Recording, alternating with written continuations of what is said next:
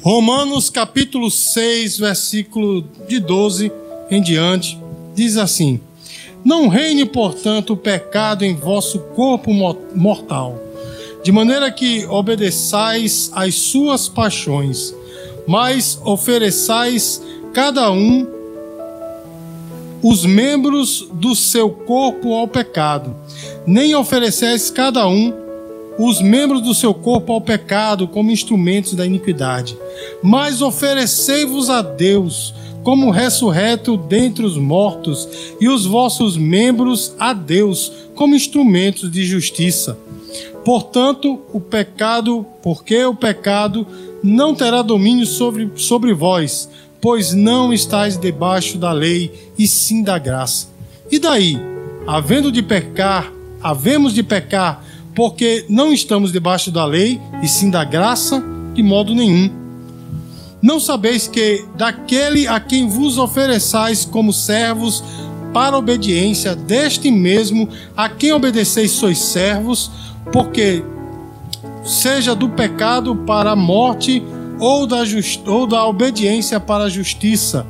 Mas graças a Deus, porque outrora escravos do pecado, contudo viestes a obedecer de coração a forma de doutrina a que fostes entregue.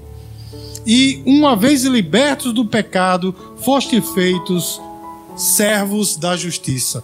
Meus queridos, eu, eu vou repetir aqui a leitura do versículo 16, porque na, na ministração dessa noite eu vou focar nesse versículo, portanto eu vou repetir o versículo 16 e a igreja repete logo em seguida. Amém? Não sabeis que aquele a quem vos ofereçais como servos para obediência, deste mesmo a quem obedeçais sois servos, por, seja do pecado para a morte ou da, ou da obediência para a justiça, os irmãos?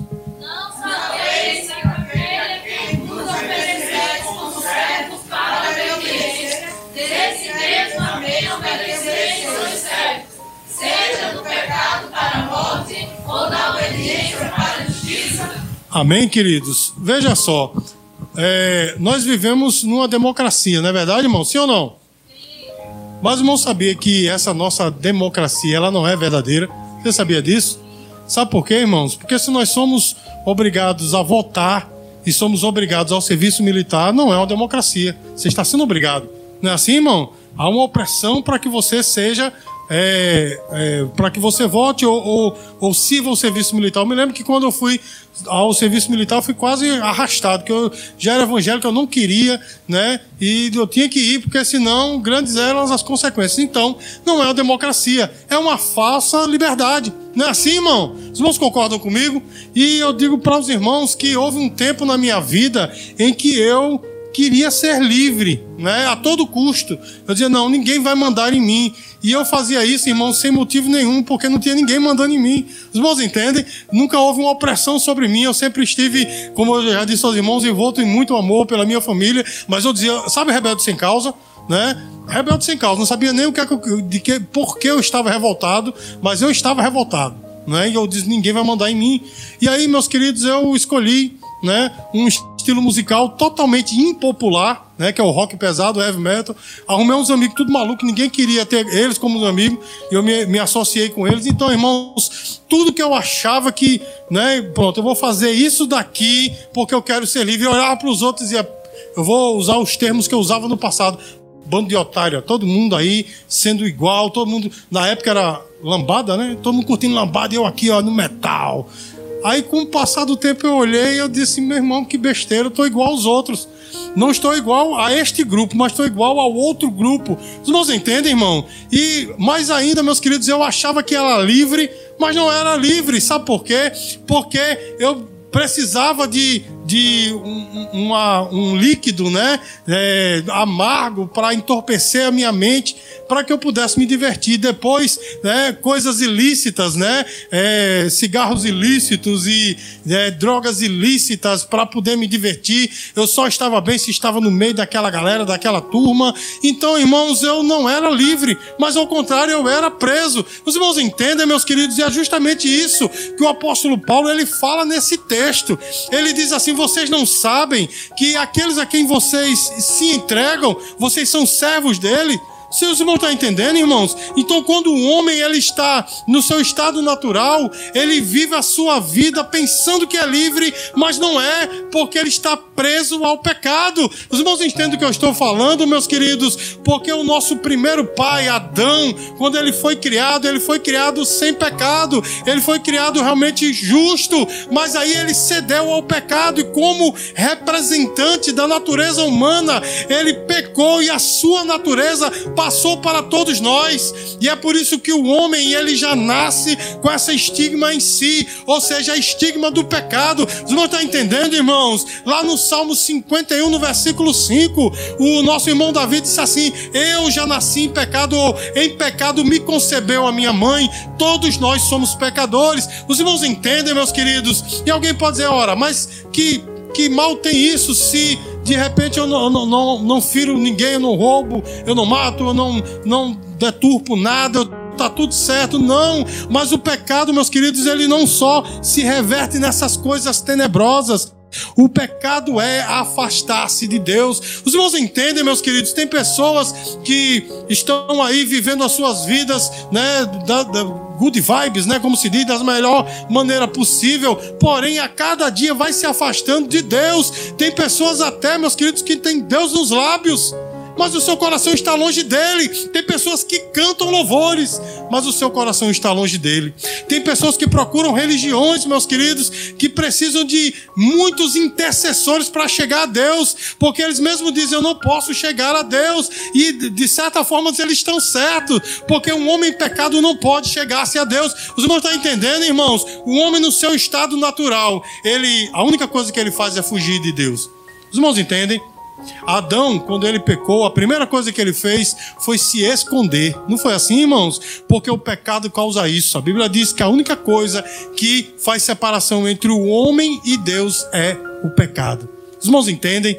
E aí, meus queridos, o homem ele está nesse estado, né, pecaminoso, nesse estado de afastado de Deus. Foi justamente isso que o apóstolo Paulo falou, né? Ora, você é, se dá a algo a alguém, você torna-se servo daquilo. E é por isso que ele chama até, ele, ele usa o termo de servos da injustiça, porque nós somos escravos do pecado. Mas deixa eu dizer uma coisa para você: a história não parou aí. Amém, irmãos? Porque se a história parasse aí, todos nós estávamos condenados e condenados ao pecado, porque essa dívida, irmãos, de pecado não foi contraída com o diabo.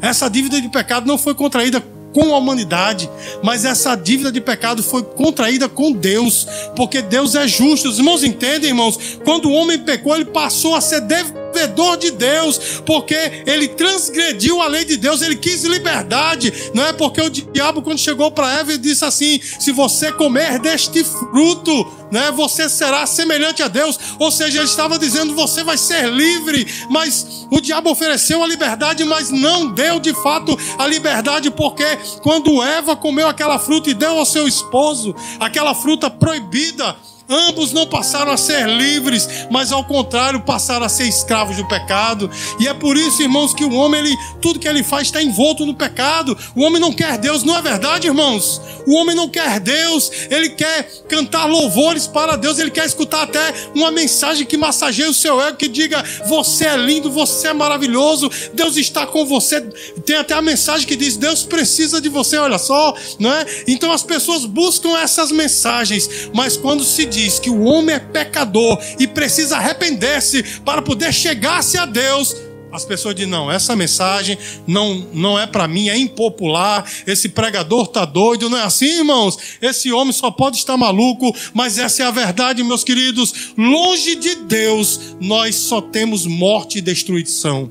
E o homem, irmãos, ele está caminhando a passos largos para a destruição.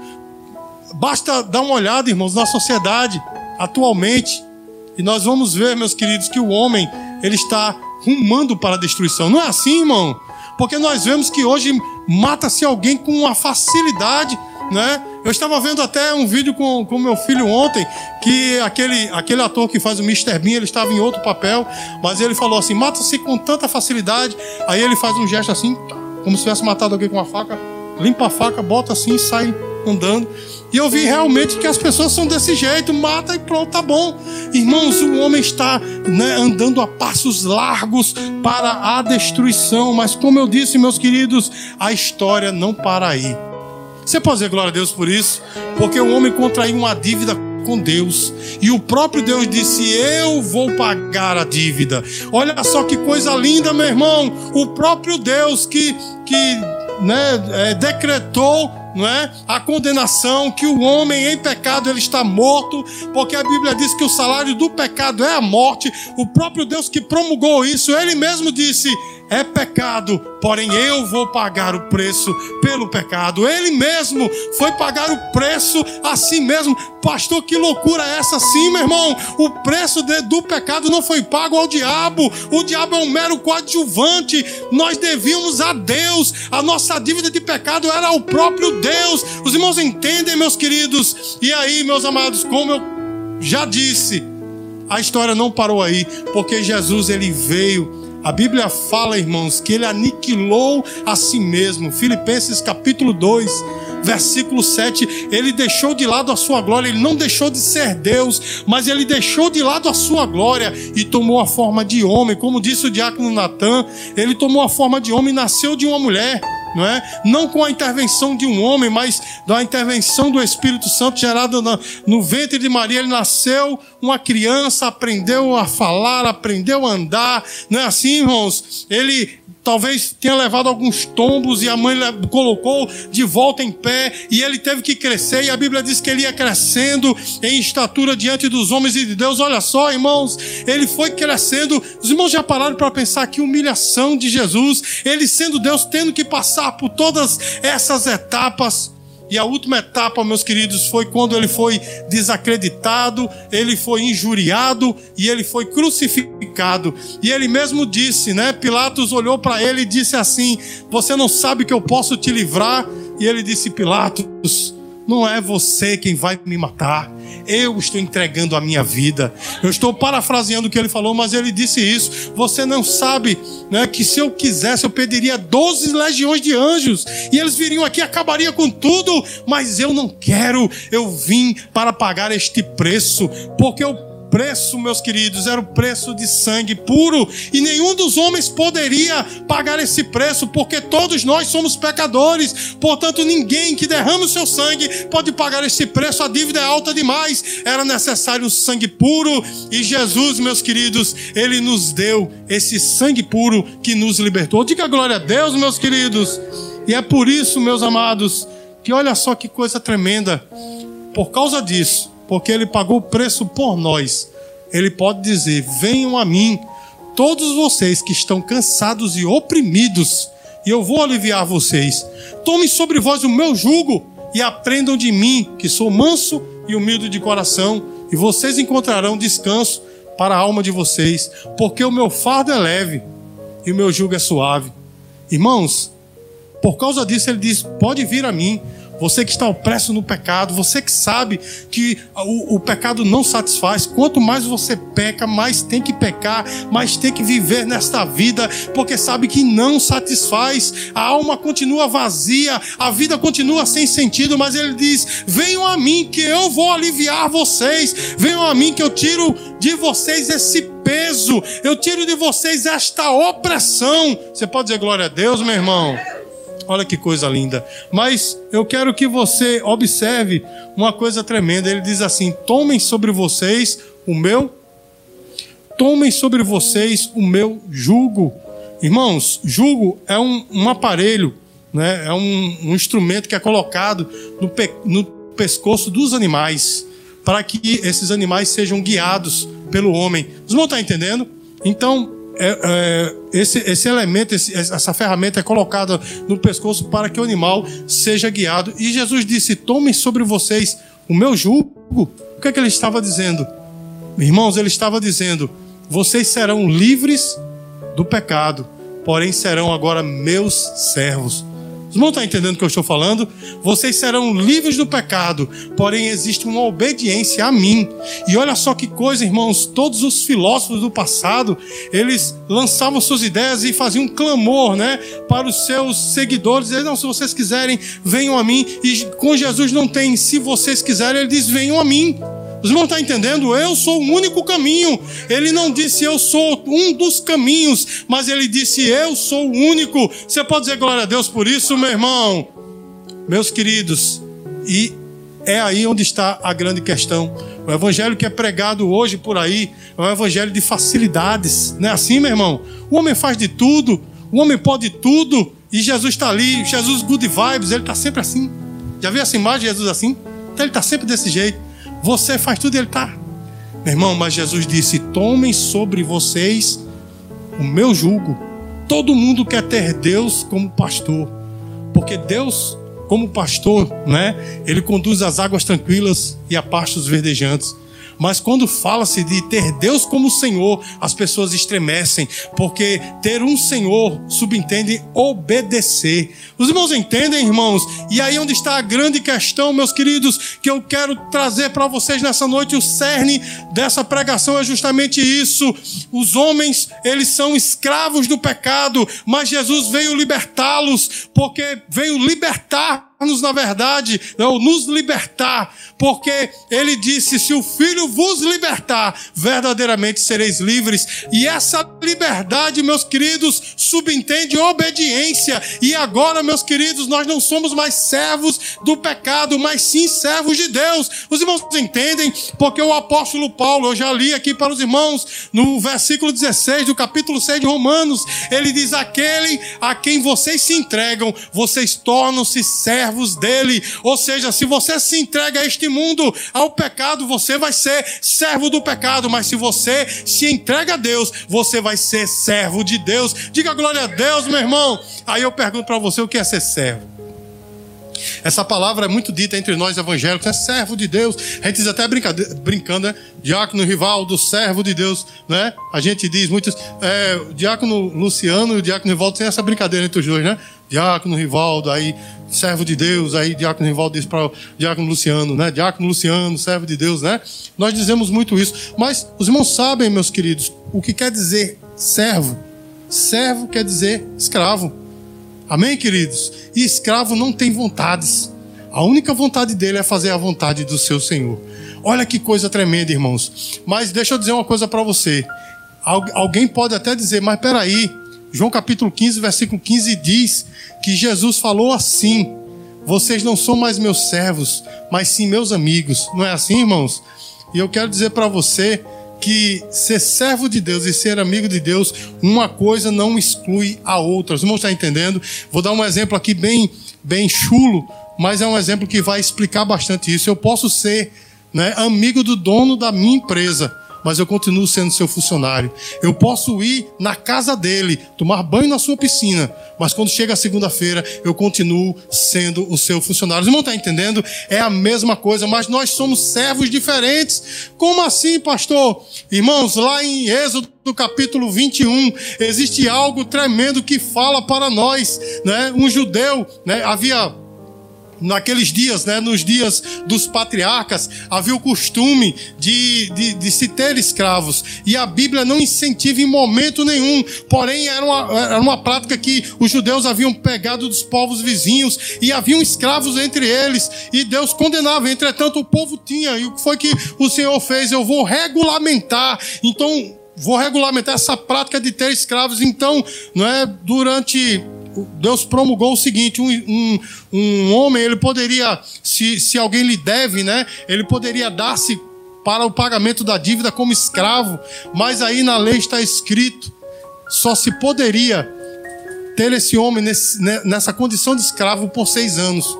E no sétimo ano ele é livre. Os irmãos estão entendendo, irmãos? Está na lei. Porém, irmãos, aí vem o ponto que eu quero ressaltar aqui para nós. Se o Senhor daquele homem o qual o homem passou seis anos servindo como escravo. Se o Senhor era um Senhor bom, ele ofereceu muitas coisas, ele deu muitos privilégios. No sétimo ano, quando o seu Senhor ia libertá-lo, ele dizia: Eu não quero a minha alforria. Eu quero voluntariamente continuar te servindo. E aquele senhor pegava aquele seu servo, levava para um juiz, e ele de declarava diante do juiz: Olha, eu quero servir este homem para o resto da minha vida. Então, meus queridos, aquele juiz pegava aquele homem, colocava ou no umbral da porta ou, ou no batente, colocava o nóbulo da sua orelha e pegava um aço velho e fazia um furo. Os irmãos estão entendendo, irmãos? E ele fazia ali aquele furo que era uma marca. E onde quer que ele passasse, todo mundo dizia: lá vai o escravo de orelhas furadas.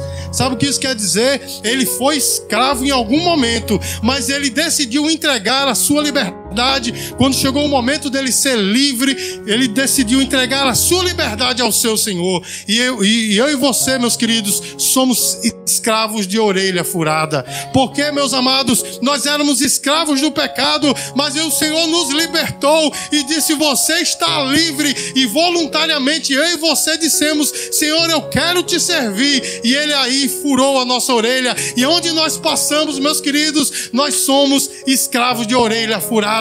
O que é que isso quer dizer, meu irmão? Servimos a Deus voluntariamente, porque Ele é bom. Eu, nós somos servos dele, nós somos escravos dele, mas porque Ele é bom e nós somos escravos livres. É um paradoxo, né, meu irmão? Na verdade, é uma contradição. Não existe escravo livre, mas com Deus existe. Eu e você somos livres e agora nós somos escravos dele. Diga glória a Deus. Quando eu falo servo, meu querido, eu estou falando justamente nesse termo de ser escravo. E meus amados, esta é uma luta diária.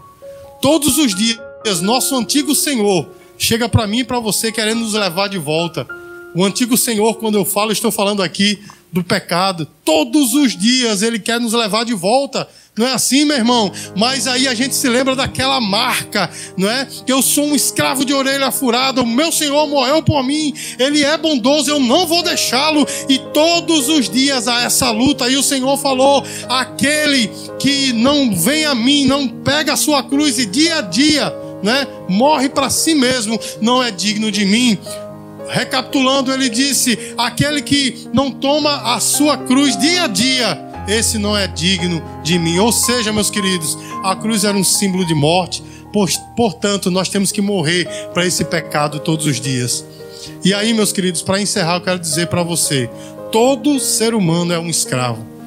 Agora nós temos uma opção: ser escravo do pecado ou ser escravo do nosso Deus. Eu sei que a palavra escravo ela, ela choca quando se fala, porque a gente imagina né, alguém algemado, apanhando, como era aqui no Brasil no tempo feudal. Mas quando eu estou falando de escravos de Cristo, estou falando daqueles que obedecem a Ele, aqueles que amam a Ele, e nós temos diante de nós essa opção: ser escravos do pecado ou ser servos de Deus, escravos de Deus, a quem nós obedecemos. Eu quero perguntar a você, a quem você está obedecendo? Eu sei que muitas pessoas dizem, ah, não obedeço a ninguém, a não sei a mim mesmo, mas quando eu digo isso, eu estou dizendo isso porque na verdade eu obedeço aos meus desejos. Não é assim, meu irmão? Alguém chegou para mim há muitos anos atrás e disse assim: olha, pare com essa história, porque eu não obedeço a ninguém, nem mesmo ao pecado. Eu disse, é. Ele disse, é. Eu digo, então pare de pecar. Aí ele calou-se e não pôde dizer mais nada, porque ninguém consegue por si só parar de pecar. Não é verdade, meu irmão? Ninguém consegue por si só. Porém, meu irmão, depois que Jesus morreu por nós naquela cruz, ele nos deu a opção de dizer não ao pecado. Continuamos sendo pecadores, porque essa é nossa natureza, mas hoje eu posso dizer não, não ao pecado. Então, meus queridos, eu pergunto novamente a você a quem você está servindo. Muitas pessoas servem a uma religião Muitas pessoas seja, servem ao nome de uma igreja, né, meu irmão? Só pode ser crente se for daquela igreja, não é assim? Outros né, idolatram pastores, idolatram mulheres de Deus, né? Dirigentes de ciclo de oração, idolatra. Quando essas pessoas, né, algumas delas caem, elas caem junto porque a sua fé estava ali. Meu irmão, mas quem serve a Deus adora a Ele respeita os homens, respeita os seus líderes, mas a sua obediência é a Ele. Obedece aos líderes que foram colocados por Deus, mas a sua obediência principal é a Ele, porque nós não deixamos o pecado por causa de um homem, nós não pecamos, não deixamos o pecado por causa de uma denominação, nem muito menos por causa de uma religião. Nós deixamos o pecado porque Ele nos escolheu, foi Ele que veio a nós e nos deu o dom da vida. Então, meu querido e minha querida, nessa noite, eu pergunto de novo: a quem você está servindo? Porque só pode se servir a um Senhor. Jesus mesmo falou: ninguém pode estar em cima do muro, servir a Deus e servir ao mundo. Porque ou aborrecerá um e agradará ao outro, ou vice-versa. O Senhor disse que nós temos que obedecer a um só Senhor. Que nós estejamos obedecendo ao Senhor certo. Amém, queridos? Que o, o Senhor não seja os meus desejos que o Senhor não seja as minhas coisas, o pecado. Que o meu Senhor seja de fato o Senhor Jesus que morreu por mim. Então, nessa noite, meu irmão, eu pergunto novamente. Eu estou perguntando para incomodar mesmo. A quem você tem servido? A quem você é, de quem você é servo? Nessa noite, meu irmão, que sejamos servos do Senhor de verdade. Amém? Uma salva de palmas para o Senhor Jesus. Glória a Deus.